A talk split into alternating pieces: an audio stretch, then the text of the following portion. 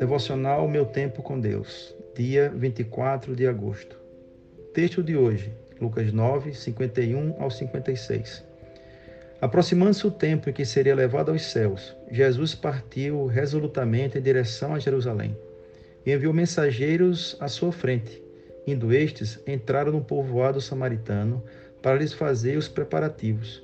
Mas o povo dali não o recebeu, porque notava que ele se dirigia para Jerusalém. Ao verem isso, os discípulos Tiago e João perguntaram: Senhor, queres que façamos cair fogo do céu para destruí-los? Mas Jesus, voltando-se, os repreendeu, dizendo: Vocês não sabem de que espécie de espírito vocês são, pois o Filho do Homem não veio para destruir a vida dos homens, mas para salvá-las. E foram para outro povoado. Tema de hoje: Eu vim para salvá-los. A decisão de Jesus estava tomada.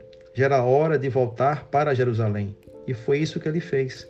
No caminho, entretanto, uma possível parada num povoado samaritano, aquele povo contra quem os judeus tinham muitas mágoas e que, em retribuição, não agia de forma diferente em relação aos vizinhos israelitas.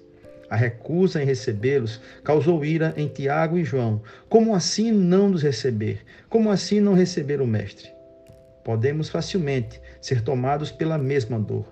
Muitas pessoas dizem diariamente um não semelhante à proximidade de Jesus.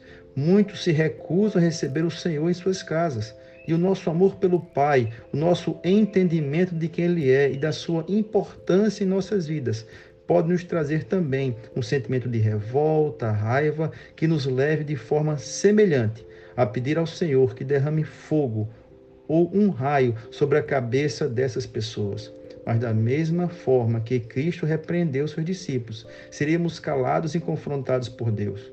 Eu não enviei o meu filho para morrer por vocês, para que vocês sucumbissem ao ódio, mas para que vocês aprendessem a amar. A justiça do homem, a justiça da lei, nos ensinou que para cada ato falho é necessário uma consequência, uma punição, um castigo. Mas o que Jesus veio nos ensinar é que a graça nasce no amor e somente o amor pode trazer uma verdadeira transformação e arrependimento. Reflexão do dia: As minhas atitudes têm sido fonte de punição ou fonte de proclamação do amor de Jesus?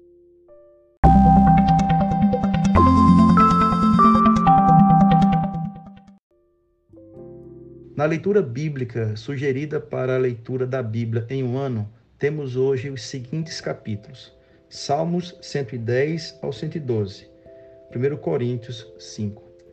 Em Salmos 110 ao 112, o Senhor mostra como o seu reino se estenderá e como é feliz o povo que obedece os seus mandamentos. Em 1 Coríntios 5, veremos como confrontar a imoralidade e o orgulho.